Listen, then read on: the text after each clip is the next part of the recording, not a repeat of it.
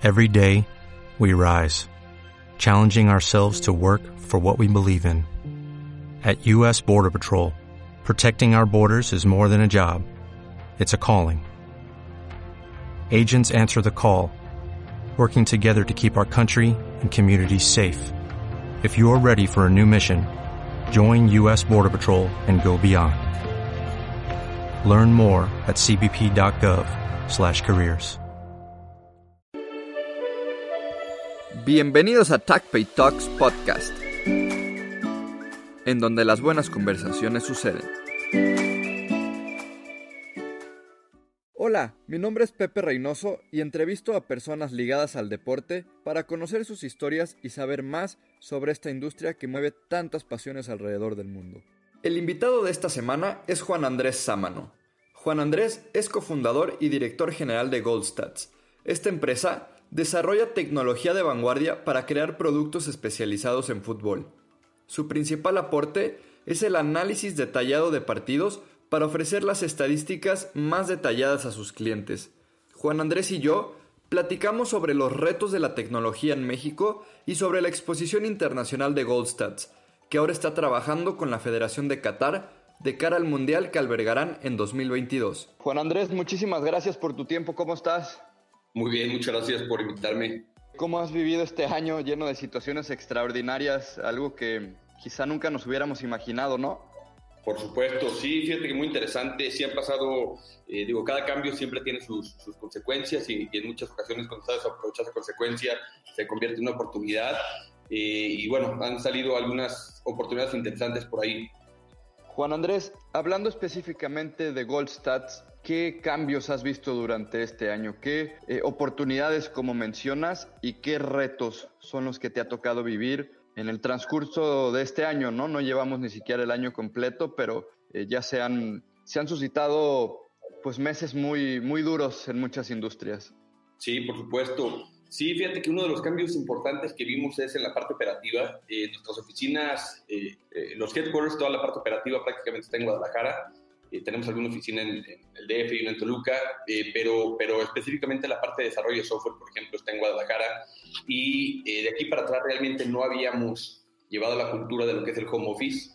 Y claro. bueno, obviamente a partir de lo que llega el COVID es, es algo que se vuelve obligatorio durante varios meses. Eh, y entonces, bueno, al final nos, nos, vimos forzados a tener lo que hacer ya de manera institucional para el 100% de los días para toda la gente. Eh, y en un principio, digo, al final obviamente fue un reto, pero, pero, pero terminó siendo algo muy positivo porque nos abrió la puerta para, para empezar también a dar con personas que queríamos invitar al equipo, que no estaban físicamente en Guadalajara, que estaban en otros estados del país y que es gente que tiene muchísima capacidad, muchísima hambre de gustar lo que, lo que es capaz de hacer y que ahora ya los pudimos invitar a, a, a, que formaran parte de nuestro equipo y bueno, eso ha tenido un resultado muy positivo. Me da gusto escuchar eso.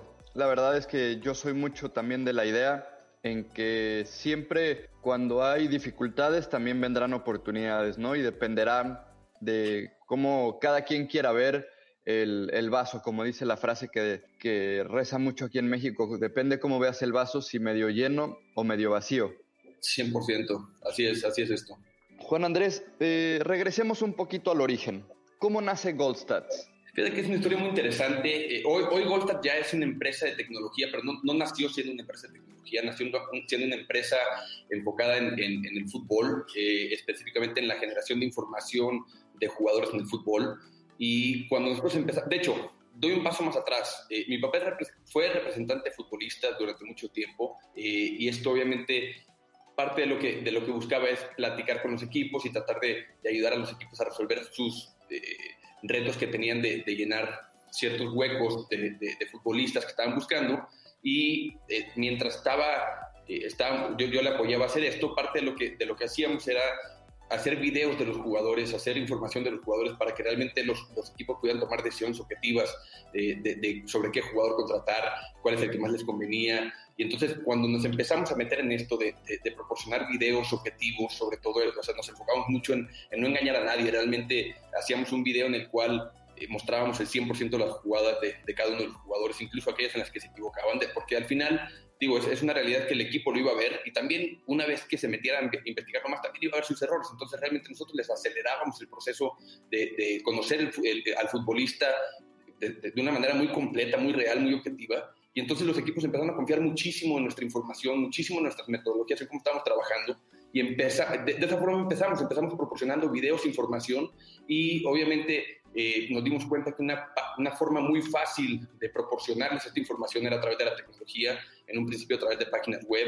Entonces, cada vez, eh, bueno, ahí es cuando invitamos al primer programador de la empresa, cada vez empezamos a meter más programadores y bueno, hoy ya llegamos a un punto en el que tenemos eh, más de 100 personas, muchas personas con doctorado en matemática aplicada, inteligencia artificial, este, visión computacional y diferentes tipos de, de enfoques en la tecnología y realmente hoy ya llegó a un punto en el que la empresa se convirtió en una empresa tecnológica enfocada específicamente en el fútbol, pero no nació siendo así, entonces creo que fue, fue una, una historia bastante interesante de cómo, se, cómo evolucionó. Qué agradable escuchar eso. La verdad es que eh, no solo es interesante, sino da mucho orgullo que una empresa local se vuelva una empresa tan importante, no solo a nivel nacional, sino internacional. Pero antes de pasar un poco al tema de logros internacionales, Juan Andrés, tengo entendido que Goldstats es una empresa que trabaja con empleados eh, mexicanos. ¿Por qué eh, deciden hacer esto? ¿Cuál es el motivo en que únicamente aceptan empleados de México? Sí, fíjate que es algo que me llena eh, muchísimo orgullo. No es que únicamente aceptemos empleados mexicanos, pero pero sí, sí nos enfocamos en buscar potencializar a toda la gente de México, porque al final hay, una capacidad muy importante aquí en México, este, y parte de lo que hemos, parte de lo que nos llena de, orgullo es, ir a otros países y demostrar de lo que somos capaces de hacer, ¿no? Entonces, eso también llena de motivación a la gente, de, de hambre a la gente, y bueno, de aquí para atrás la verdad es que estamos muy contentos con lo que se ha logrado. Por el otro lado, estamos hablando de un una empresa, como tú bien dices, quizá no empezó en la rama de la informática o de la tecnología, pero en eso se ha convertido, ¿no? En una empresa que provee un sistema tecnológico muy importante. Pero estamos en un país donde el tema de la tecnología todavía no ha terminado de cuajar en, mi experiencia, ¿no? Siempre que intentas entrar con un producto novedoso que, esté relacionado con la tecnología, como que el, primer filtro siempre es sumamente difícil y estamos en una región del mundo donde las novedades tecnológicas llegan quizás cinco años después que en otros países, pero hoy tú lo hiciste realidad, tú con tu papá, con tu familia lo hicieron realidad, pero siempre, insisto, siempre hay un primer reto, ¿no? ¿Cuál fue el primer reto al que se enfrentaron una vez que querían empezar a vender el producto? Sí, no, te agradezco mucho el comentario y sí, es un tema súper interesante que mencionas. Al final, eh, es un tema interesante porque si tú sales a la calle y, le preguntas a una persona eh, ¿qué, tecnología es mejor, así, sin darte más contexto, ni siquiera mencionar en qué industria, nada, o sea, ¿qué tecnología es mejor, la mexicana o la alemana, la mexicana o la gringa, la, la, de Estados Unidos? Al final, el 99 de cada 100 personas que le preguntes van a contestar que, que este, la que no es la mexicana, ¿no? Este, y eso no nada más en México, sino también a nivel mundial. Si tú te, paras en, España o en Inglaterra y, haces la misma pregunta, lo más probable es que no contesten que es México. Entonces, eh, sí, por supuesto que en cuanto entramos, en, cuanto, eh, bueno, algún, alguna institución, ya sea de México o de algún otro país, eh, posiblemente, bueno, en México, de hecho, afortunadamente hemos recibido un, un, apoyo muy, muy importante por parte de los equipos, han creído muchísimo en, en el proyecto desde el principio, pero, pero entrando específicamente, por ejemplo, a otros países, este, automáticamente tienen algún tipo de, de, reserva, de decir, bueno, es que la tecnología mexicana igual no es tan avanzada. Entonces es algo que nos ha llenado 100% de orgullo porque hemos demostrado completamente lo contrario. De hecho, hemos competido contra una de las empresas, contra muchas de las empresas más grandes que hay a nivel mundial en el tema de tecnología, que han buscado meterse al fútbol, que, que han, este, o que han nacido en el fútbol y que son de, otras, este, de otros países, y, al final nosotros nos hemos quedado con, con, los contratos. Entonces, digo, al final hemos logrado eh, vencer esa imagen que, que la gente eh, posiblemente podría tener de manera anticipada ante, ante algo de tecnología mexicana. Y, parte de lo que, de lo que nos, da muchísimo gusto es saber que, que, estamos haciendo ese empuje para cambiar esa imagen hacia, hacia nuestro país y la gente hacia los mexicanos. Y es algo que obviamente no es nada fácil. Eh, vivimos en un país donde desafortunadamente muchas de las noticias que salen al exterior son las malas, ¿no? Y, las, las, noticias buenas como el emprendimiento de una eh, empresa eh, relacionada a la tecnología, pues a veces suele quedarse en segundo plano. Y, creo que ese es un tema pues es una de las razones por las que Goldstats cada vez llama más la atención y por las que cada vez nos llena más de orgullo, ¿no?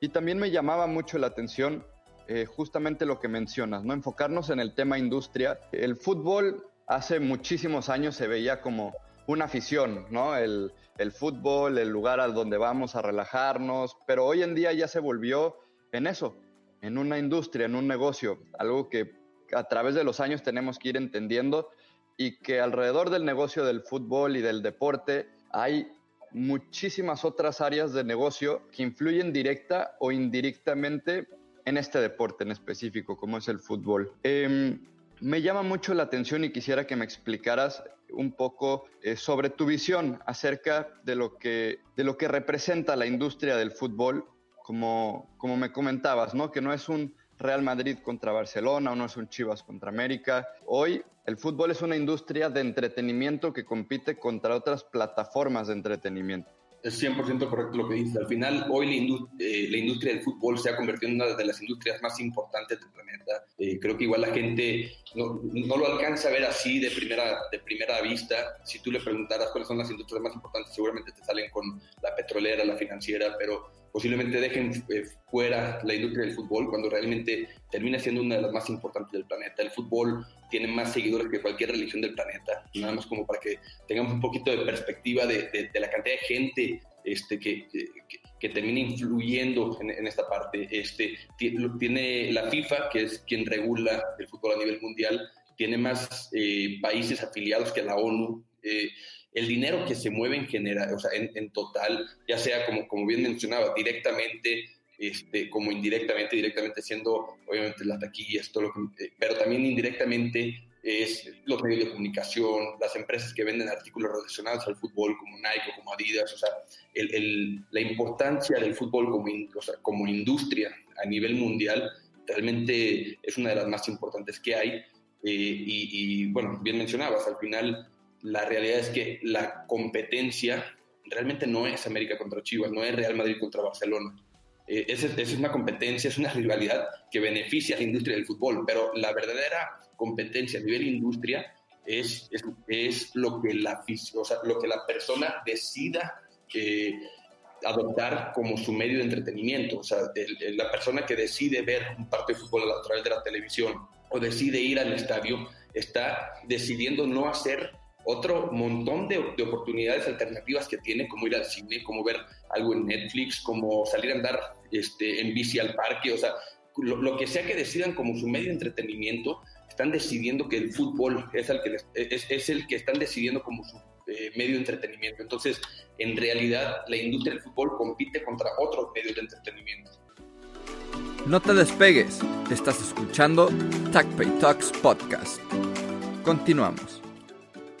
Totalmente de acuerdo. Eh, creo que es algo que se va a ir entendiendo conforme vayan pasando los años y conforme esta industria se vaya profesionalizando cada vez más en, nuestra región, en México y en general en todo Latinoamérica.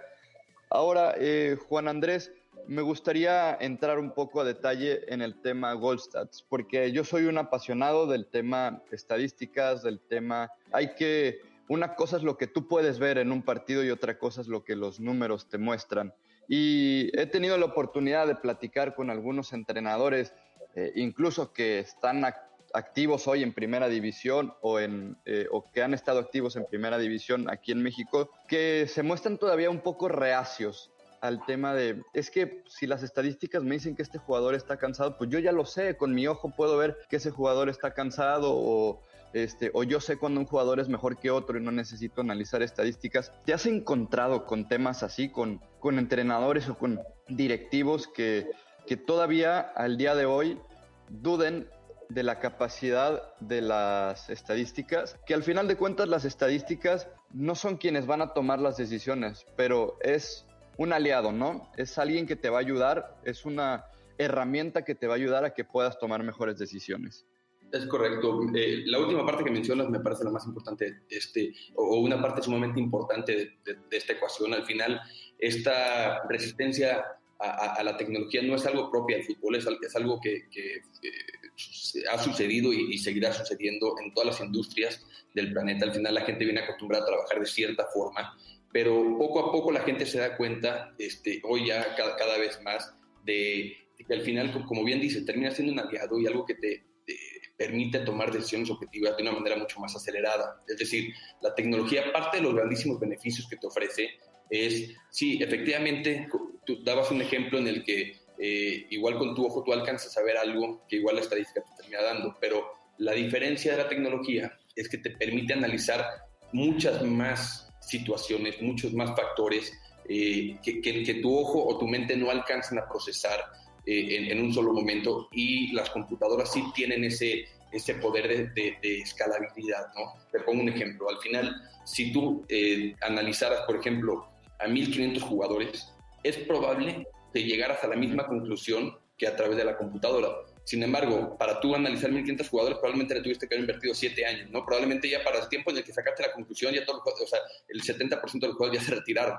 A diferencia de que si tú permites que la tecnología te acompañe en ese proceso, te acelera muchos de los procesos y permite que tú te, te dediques a, a, la siguiente capa de, de, del análisis, ¿no? O sea, ya algo mucho más resumido, es decir, enseñas a que la computadora piense como tú, o sea, que, que la computadora te ayude a filtrar cosas que tú eh, tendrías que hacer de una manera mucho más manual, mucho más rústica, y entonces te, te hace muchísimo más eficiente cada segundo, cada minuto que, que inviertes ya en un proceso de análisis. Entonces, esto, repito, no, es algo propio solamente de lo que es el fútbol, es algo de todas las industrias en general.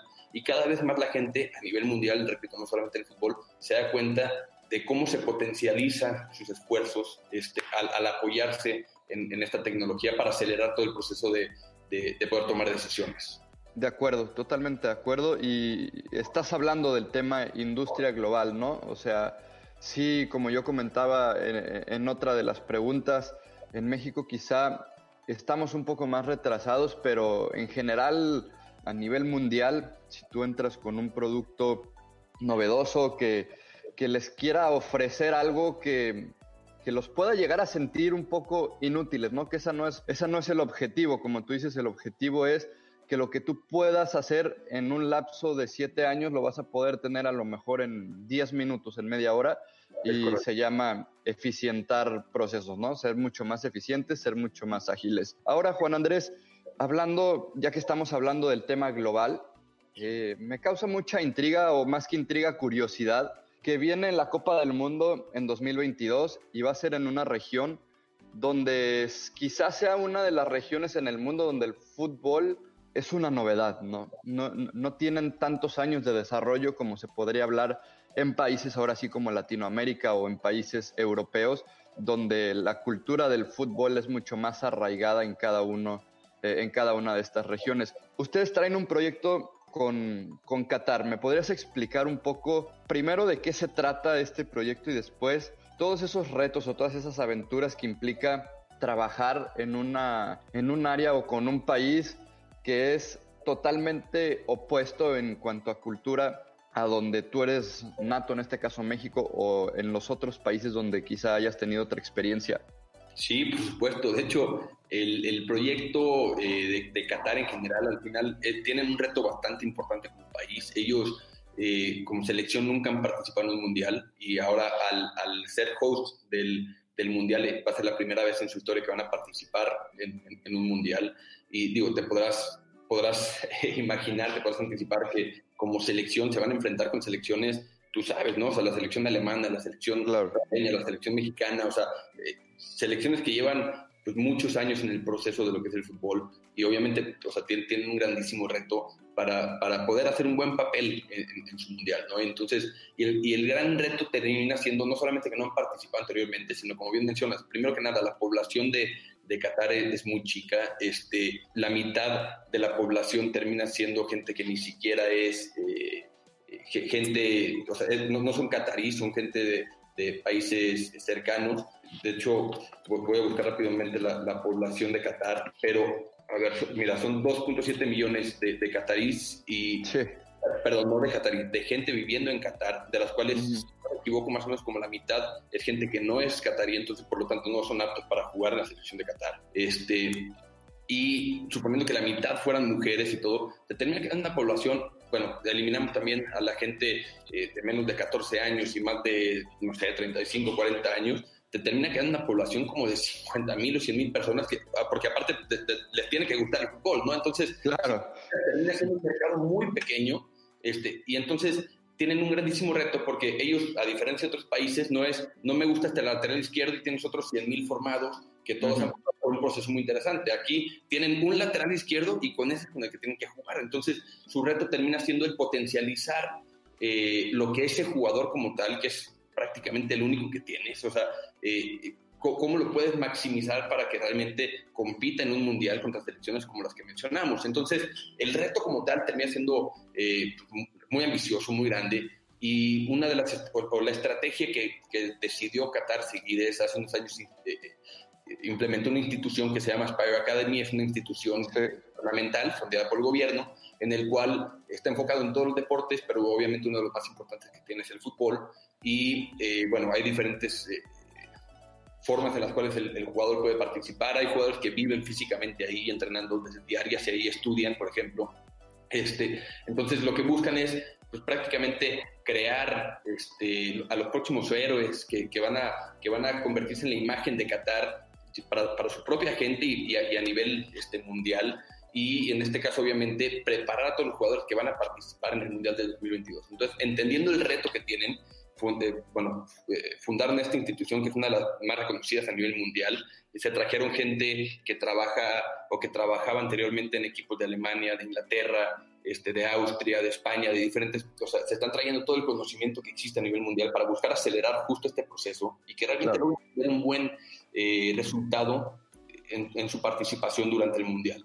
Entonces, dentro de toda esta inversión, de toda esta búsqueda de traerse a la gente más capacitada a nivel mundial, de, de, invertirle a una institución realmente es, impresionante, o sea, las instalaciones son impresionantes, este, la cantidad de gente que trabaja es impresionante, la preparación que tiene y todo. Una de las grandes cosas a la que, a la que le están apostando es la tecnología. Entonces, ellos buscaron eh, a nivel mundial cuál es la tecnología más avanzada del planeta y eh, al final terminaron preguntando a la selección mexicana que con quién trabajaban, resultó ser que trabajaban con nosotros, nos recomendaron mucho, entonces nos invitaron a participar en el concurso, nos invitaron a ir a Qatar, eh, llegamos, conocimos el proyecto que existía, hicimos nuestra propuesta y este, compitiendo contra, contra muchas de las empresas este, de otros países. Ahí, entra la parte de, la tecnología mexicana, ¿no? O sea, competimos contra empresas eh, alemanas, de Estados Unidos, de Italia, de, todos los países que te puedas imaginar, y terminamos ganando. Les encantó lo que estamos haciendo, el enfoque que le estamos dando. Y algo de lo que me dio muchísimo gusto terminó siendo justo el día antes que me iba, un amigo me dijo, oye, si te das cuenta que no, no nada más estás viendo a competir este, representando a Volta, se está viendo a competir representando a México. O sea, parte de lo que tú vas a mostrar si, te terminan contratando, es, lo que estás haciendo es eh, llevando la imagen de, que México tiene la capacidad de sobresalir en la parte de la tecnología, que los mexicanos tienen la capacidad de aportar en una de las industrias este, de, que es de las más importantes, Aspire, en la industria del fútbol, como bien decíamos, este, la importancia de la industria del fútbol y ligado con lo que es la tecnología.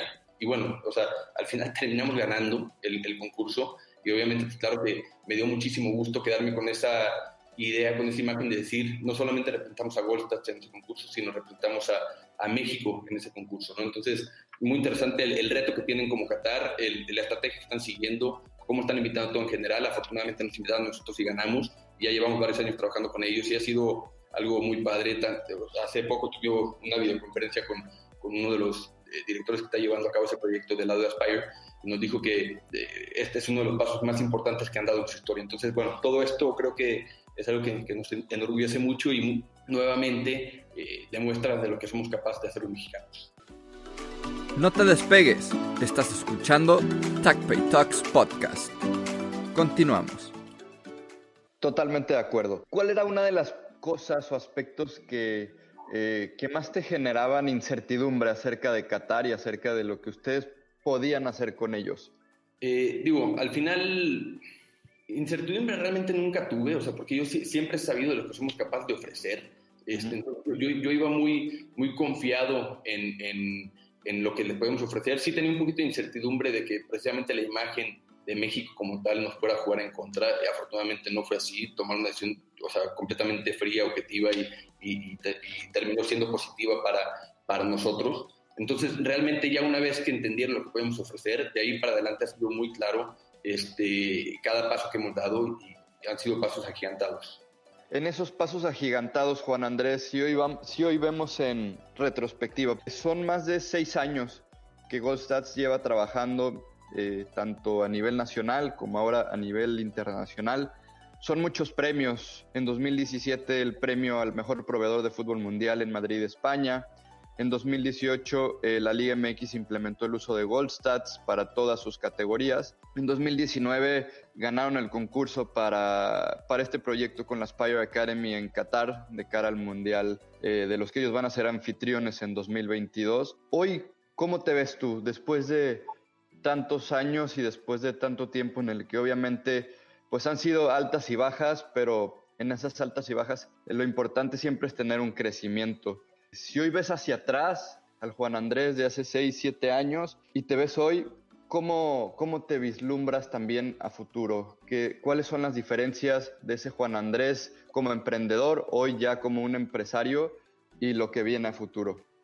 Sí, la, realidad es que, digo, me llena de felicidad. en el día a día hay veces que, que, se te olvida un poco porque estás, estás atorado en, mil juntas, en mil eh, objetivos por cumplir, que se te olvide un poquito sacar la cabeza y voltar para atrás y recordar todo lo que has recorrido, eh, todo lo que se ha logrado de aquí para atrás, pero ahora que, lo platicamos, ahorita que, lo mencionas y mencionas eh, varios de los puntos que, se han logrado aquí para atrás, claro que viajo unos años para atrás y volteo para adelante y, yo creo que no sé si me hubiera imaginado estar en, en, donde estamos ahorita. Obviamente todos deseamos y lograrlo, pero, pero el hecho de ya saber hoy que sí es una realidad, claro que es algo que sí me llena de, felicidad, de muchísima emoción. Y digo, de aquí para adelante termina siendo lo mismo, ¿no? Al final este, es, buscamos tener claridad de hacia dónde queremos, de, qué es lo que queremos aportarle a esta industria eh, tan bonita que tanto disfrutamos, que es el fútbol. Este, sabemos que se vienen cambios cada vez más acelerados en, en cómo la tecnología va a terminar influyendo en, todo esto, o sea, por, todo, por todos los cambios paralelos que también acompañan este proceso, ¿no? Que es lo que se viene con el 5G, o sea, cómo todo esto este, cada vez más va a tener más impacto y estamos en el momento correcto, en la posición correcta, este, con la credibilidad este, correcta que hemos logrado aquí para atrás. Entonces se, vienen, se viene algo increíble de aquí para adelante y claro que de aquí para atrás sacar la cabeza y voltear y recordar todo lo que se ha recorrido es algo que, me llena de felicidad de emoción.